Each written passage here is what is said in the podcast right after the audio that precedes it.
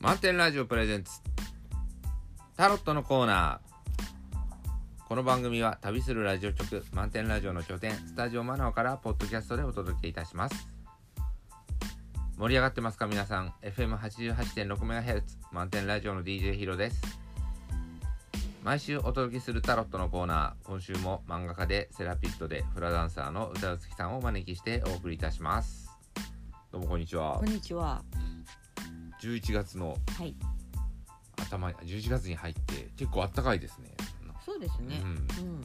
なんか0度ぐらいまで冷え込むんじゃないかと思ってたんですけど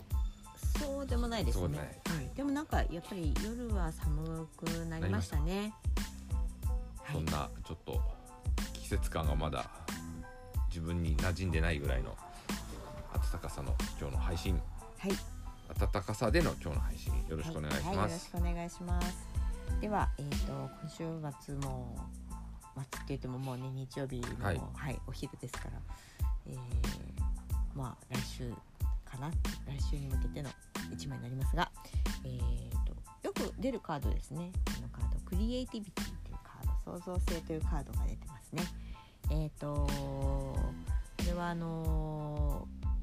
髪の長いねあの女性の方だと思いますけれども、えー、とこう天からね降り注ぐこう光の中で自分のね、あのーこう力を発揮しているというか、あのまあ、想像性にねなんかこうの乗っ取られてるっていう言葉でね、あの解説の方には書いてあるんですけれども、えーと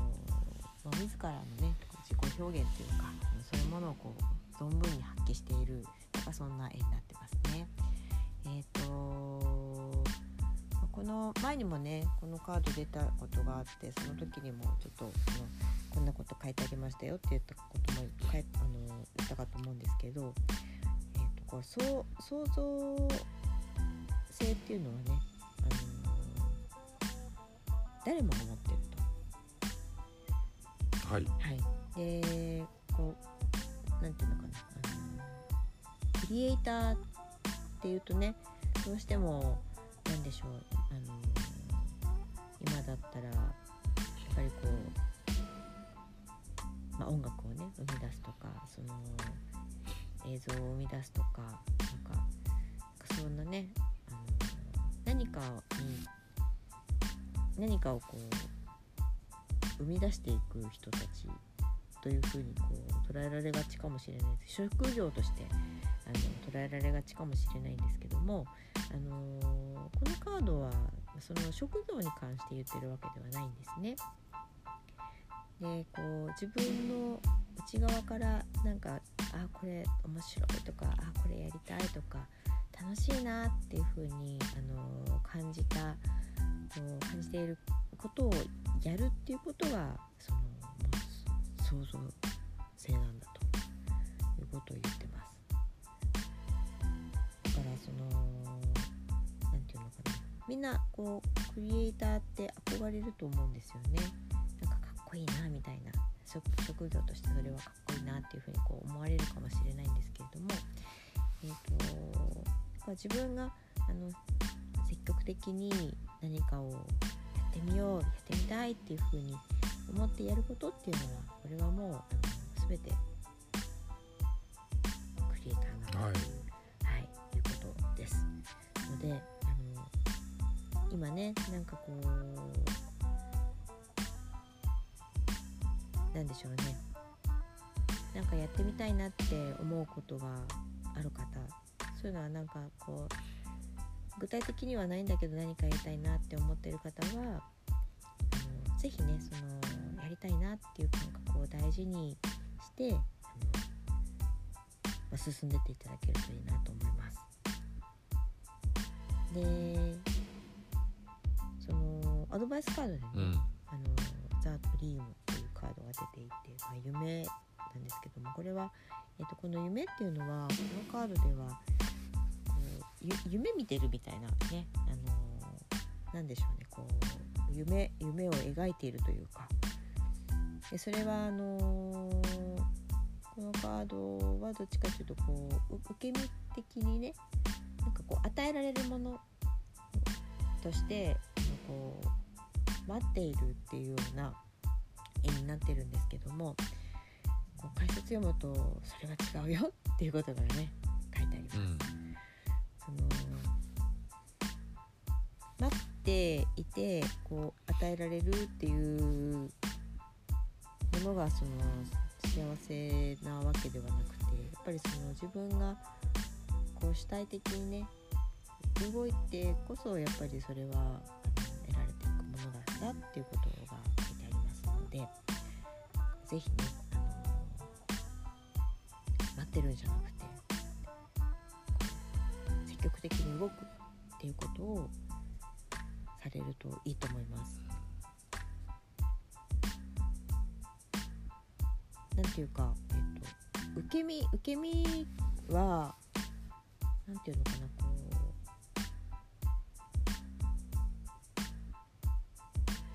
ちょっとうーんとねどこか楽しくないんですよね。うんやっぱりこう自分で自分がこう感じるままにこう動くというかそのそれを自分の内側から湧いてきたことをその行動に移していくっていうことの方がこう、まあ嬉しいというかあの感動があるというかなんかそういう風なあの人生になっていくと思いますので。こう受け身でね待ってるとそのいつまでもなんか不足感がつきまとうと思うんですね。不足感そうそうですねこのクリエイティビティのところをちょっと、あそういうふうに考えるんだと思って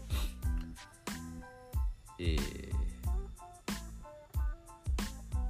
なんつったらいいんだろうな。まずこう人間ってわりかしクリエイ自然とクリエイティビティななんかしちゃうんですよ。ええ。でだからほっといてもクリエイティビティなことをやるんですね、こう、ええ。なんか変わったことやってみようとか好奇心がさせるのか、うんうん。うん、マンネリが嫌だと思ってやってるのかわかんないけど、うんでそれを職業にしてる人っていうのも一定数いて、え。でそうならなきゃいけないっていうふうに思い込んでる風潮があってええ。でだじゃあこうしなさいああしなさいって言ってクリエイティビティじゃないようなこう、うん、道筋みたいのをこう勝手に作っちゃ作られちゃったり作っちゃったりして、自分のクリそのクリエイティビティの才能っていうのを、ええ。まあ、潰しちゃってるところが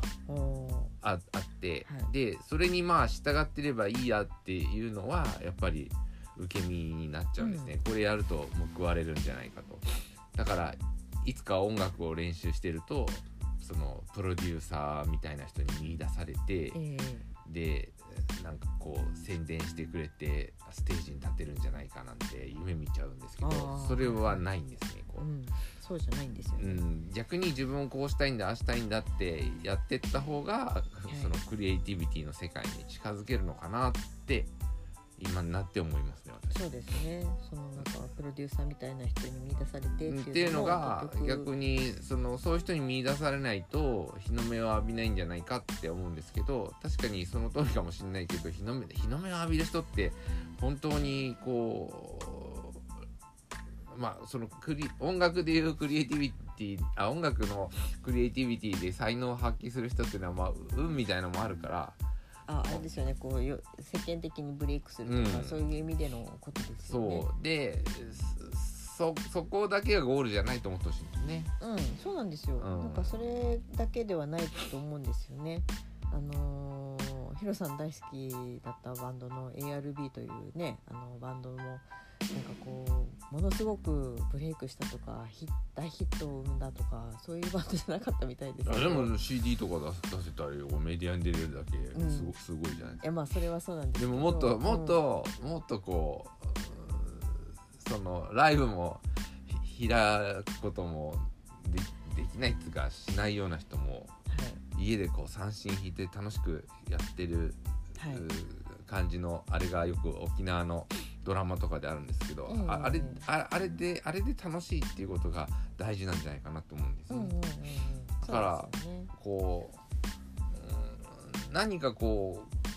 か形に形に乗っかってなんとなくこうななんとなくライブやってる風で応援してる風とかっていうところだけ追い求めてるとはいちょっとそこまでと到達、うん、するにはちょっとと遠回りしてんじゃないかなって思ったりしますね。うん。だからあのそういう才能発掘の場面とかこういわゆるその形に残る、うんプロセスみたいのはまうん。ああるんですけど、うん。それだって結局そこにのそこに意識が向いちゃってればいつまでたってもなんなんだろうその体裁ばっか追いかけてしまってああなたのクリエイティビティって満たされないよっていう。ーうん。それだったらなんかあの黒板に落書きしてる方がよっぽど心を躍るんじゃないかとか思ったりするんでその心躍るようなこう活動こそがクリエイティビティだっていうことに気がついて。うんうんそうですよねで多分い一流と言われてるブレイクしてるっていう人も原点はそこなんじゃないかなと思うんですけどね。たそうですねんそれが忘れちゃったら続かないし、うん、うん、だと思いますね、あのそういうふうにこうブレイクした人ですらなんかあのそのブレイクにしたことに執着するようになってしまったら多分続かないだろうと思うんですよね。やっぱりこう心からそれを楽しい面白い。これをやりたいんだっていう、まあ、そのこう情熱というかそういうのにこう突き動かされてやっているからその多分周りもそれに惹かれるっていうところがねあるんだと思うので、うん、でもあの誰かにこう惹かれるっていうのがそのゴールではなくってやっぱりそのこう自分があの楽しんで生きていけるっていうことが大事だと思うのであの誰かにこう認めてもらうとかそういうことではなくなんかあの自分が能動的にねあの積極的にこう自分の人生をこう楽しんでいくっていうねなんかその姿勢がいいのかなと思いますので、なんか学生さんたちだったらもう課題作文とか、まあ、なんかのレポートでもあるんですけどえー多分そこには制約とかがお題とかがあってそれは縛るかもしれないけどうん。多分プロになってもそういう縛りの中で作品作っていくと思うんでうん。変わらないんですよ。だからむしろそういうお題があった方が逆にちょっと縛りがあった方がうん。創作意欲が湧くっていうふうにちょっと逆手にとって考えてですね。あの仏教ではあの精進料理ってあるじゃないですか、ええ。だから精進っていうのは、まあ、肉魚類は使わない。え使わないからこそ工夫するんだっていううん。お坊さんの声があってですね、ああ。あそれ分かるなって。ー、はい。あともどきっていう料理があるんですよ精進料ああ知ってます？そうなんですか？はい。もどき。もどき。理例えば、うん。あの精進料理ではうなぎを食べちゃいけないじゃないですか、ええ。あのダメになっちゃうでしょ、うん。うん。だからあえて精進でうなぎのかば焼きみたいなものを作っていく。なるほど、うん、っていうふうに、まあ、そこからがんもどきっていうか出出るんですけどあのそういうももどき料理っていう今度はあのいかに食べ物あのいわゆるに肉食肉食なんの食べ物なんだけどそれを精進で作ってやろうっていう発想のところがクリエイティビティだっておっしゃなるんですね。なるほど。だからそこで知恵を絞ってどうしたらこの味が再現できるかとか、はいはい。だからあのー普通に作文書いてっていうと何書こうって思っちゃうじゃないですか、うん。でもなんかお題を与えられるとそれはお題による縛りがあるんだけど、ええ逆にそのお題を使った方がちょっと制約をかけた方がよりクリエイティビティが発揮できるんじゃないかっていう発想にもあるんですよ。ええ。で宿題がなければうん。いつまでたってもやらないけど、うん。なんかが締め切りがあるとちょっとモードスイッチがモード入ったりとか,、うん。だからそういうふうに、うん。だから完全に自由な中から生まれるよりは何か制約あった方が生まれやすいってこともあるんで、ああなるほど、うん。なんかあれですよねこう音楽が生まれていく背景の中にもそういう制約された生活の中から生まれてきた音楽っていうのもねあるし。あったりね。それはあの多分人それぞれでいやうん。完全に自由じゃないと生まれないって人もいるけど、うん。まあ私の場合はやっぱりある程度こうあの何かかかった方がええよしと思うタイプなんで、だからといって、えーおおおお前らの言いなりにはならないぞとはこ根底では思ってるけどな なんかない取っかかりないとやっぱりサボっちゃうんでね、うん、そういうのはありますよね。まあちょっとねなな長くなりましたが、いなるほどそういうふうに思えばいいんですね。そうですね。はい。そして最後ね、あのアロハウハネカードですが、イカポノメア。これも前に出ましたね。すべては起こるべくして起こると。なんかあのえっ、とこの言葉もね、割とよく聞かれる方多いんじゃないかと思うんですけども、そのまあ生きてればいろんなことが起きて。でその自分にとってその望まないことっていうのも起きる場合もあの多々あると思うんですけれどもそれもその起こるべくして起こるんだっていうふうにこう思うことで実はそのこう一見ネガティブだったこともあの実はその自分にとってこうなんか転換点になったりとかその何かを考えるきっかけになったりとかこうそういうなんかのねあのなんていうか起爆剤じゃないですけどなんかにこう変換していく時のあの大きな力になってくれるなんていうこともあのあったりするのでネガティブなまんまで捉えているとあの結構ネガティブな状態をずっとこうやっぱ引きずっちゃって、まあ、それでこう苦しかったりとかあの幸せな感覚が得られないとかっていうことがね出てきちゃうかもしれないんですけどあの